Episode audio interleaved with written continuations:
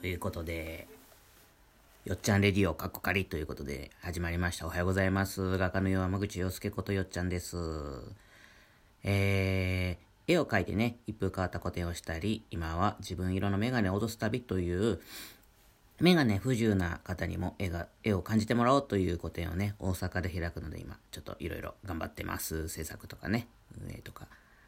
場所とかね、調整したりとかやってます。でね、自分色のメガネを落とす旅っていうあの個展なんですけど、あのー札幌、今年ね、札幌でやらせてもらって、すごい好評だったんですよ。でね、なんか目の不自由な人に届絵を届けるってどうやってやんのってよくよく言われるんだけど、うん。なんかね、最初はやっぱりね、触る系なのみたいな。なんかこう、絵を触ってね、感じてもらうのみたいなこと言われたりとかしてたんですけど、まあね、なんかこう、リサーチしたんですよ。リサーチっていうかね、なんか目、全盲の人とかに会ったりとかして、どう？みたいな。その、触るってどうなの？みたいな。でもね、やっぱりね、人間だから、なんか触っても、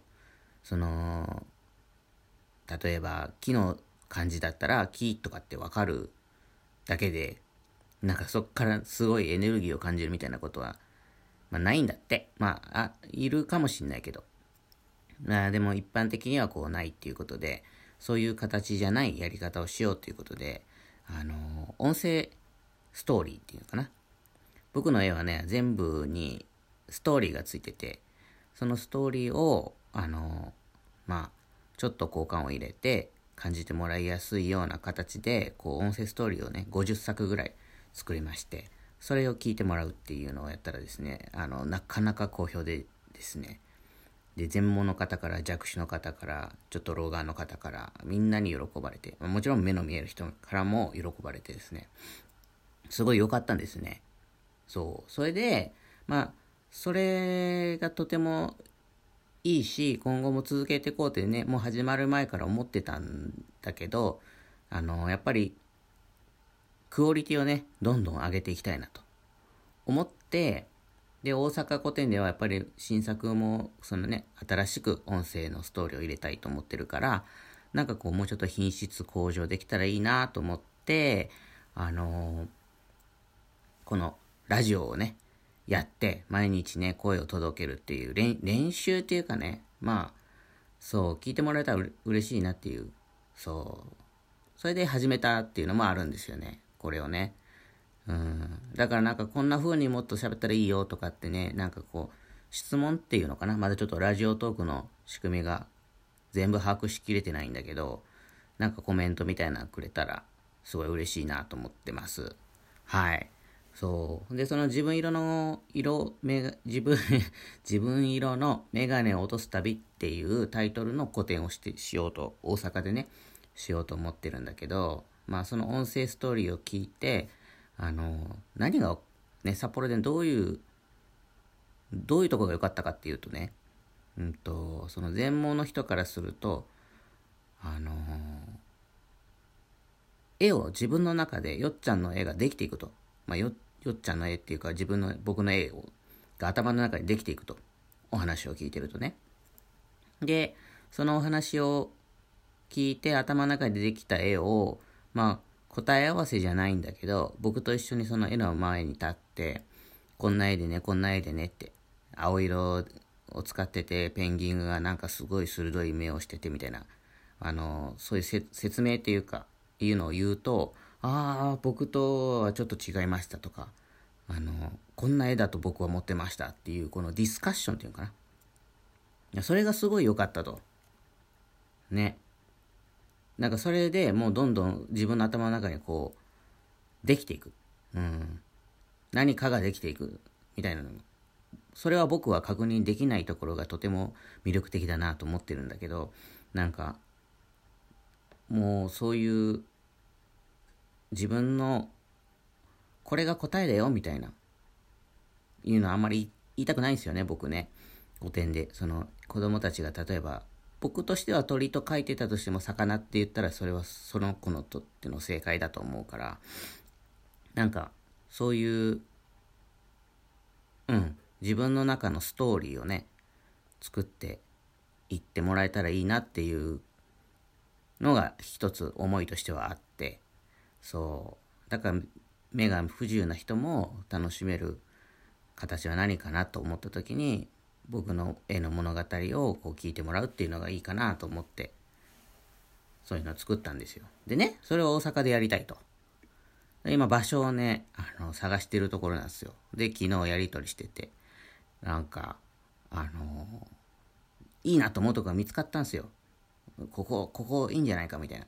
で、そこの、そこに出会ったことあるみたいな人の、が、人がいて、画家さんがいて、その友達が教えてくれて、その友達が画家さんに聞いてあげようかみたいになって、聞いてもらったところ、なんかどうやらね、なんか鉄道かな、地下鉄かな、なんかよくわかんないんだけど、横を走ってるから、まあまあうるさいっていう話なのよ。うん。どうなんだろうね。こればっかり言ってみないとわかんないなと思って、まあ行こうかなと思ってるんですけど、やっぱりね、振動とか、そういうのは敏感なんじゃないかなと思うのよね。目の不自由な人って。こう震えるとか。うん。それにこう、まあ邪魔されるじゃないけど、こう集中して聞いてたのに、こうガタガタンってなっちゃったりとかしたら、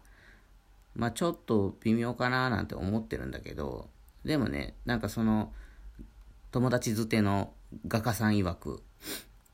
まあそれを置いても大阪ではなかなかいいギャラリーだよみたいなことを言うんですよ。ね。やれたらいいなと。やれたらいいなっていうか、そこでやるかどうかはまあまだ確定じゃないけど、あの、大阪に持っていけたらいいなと思ってます。はい。で、東京もね、やりたいなと思ってます。はい。この自分色のメガネを落とす旅っていう、この目の不自由な人にも絵を感じてもらおうっていう、もう目的の個展を関西関東でやれたらいいなと思ってます。はい。なんか、どうでしょうか。昨日1日目、Facebook に投稿したんだけど、全然いいねがつかなくて、いいねっていうか、いいねが欲しいわけじゃないんだけど、聞いてもらえたんかなっていうのがむちゃくちゃ不安で でも毎日続けるってね、自分のために続けようと思ったから、うん。これはしばらく頑張ってやっていこうかなと。うん。音声ガイダンスのストーリーを読み上げるのも僕なんでね、練習になっていいし、うん。っていこうかなと思ってます。はい。まだね、と、東野に、僕東野に住んでるんだけど、雪がね、すごくてね、朝からね、雪かきが大変なのよ。なかなかね、固まってきちゃってね、またね、その、ちょっと微妙に溶けて固まると、北海道の雪って柔らかくてすごく綺麗なんだけど、もう閉まってしまってガチガチになってきちゃって、ちょっとね、今筋肉痛です。はい。今日はそんなこんなで新作の制作を頑張ってやっていきたいかなと思ってます。ね。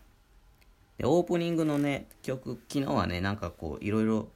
これいいんじゃないかっていうのを撮ってやってみたんだけど、まあなんか長いなと思って、で、フィリピンのね、あの、アートで、こう、スラムの子供たちとアートで遊んだ時の、行った時に、ウクレレを売ってる人がいて、そのウクレレの、があるので、それでこう、ちょっとこんなことを、これぐらいでいいんじゃないかなと思って。しばらくこれでやってみようかなと思ってます。はい。何のためにもならないラジオだけど、どんどんクオリティ上げていきたいと思います。では、はい、今日も良い一日をお過ごしください。あー、下手くそ。じゃあねー。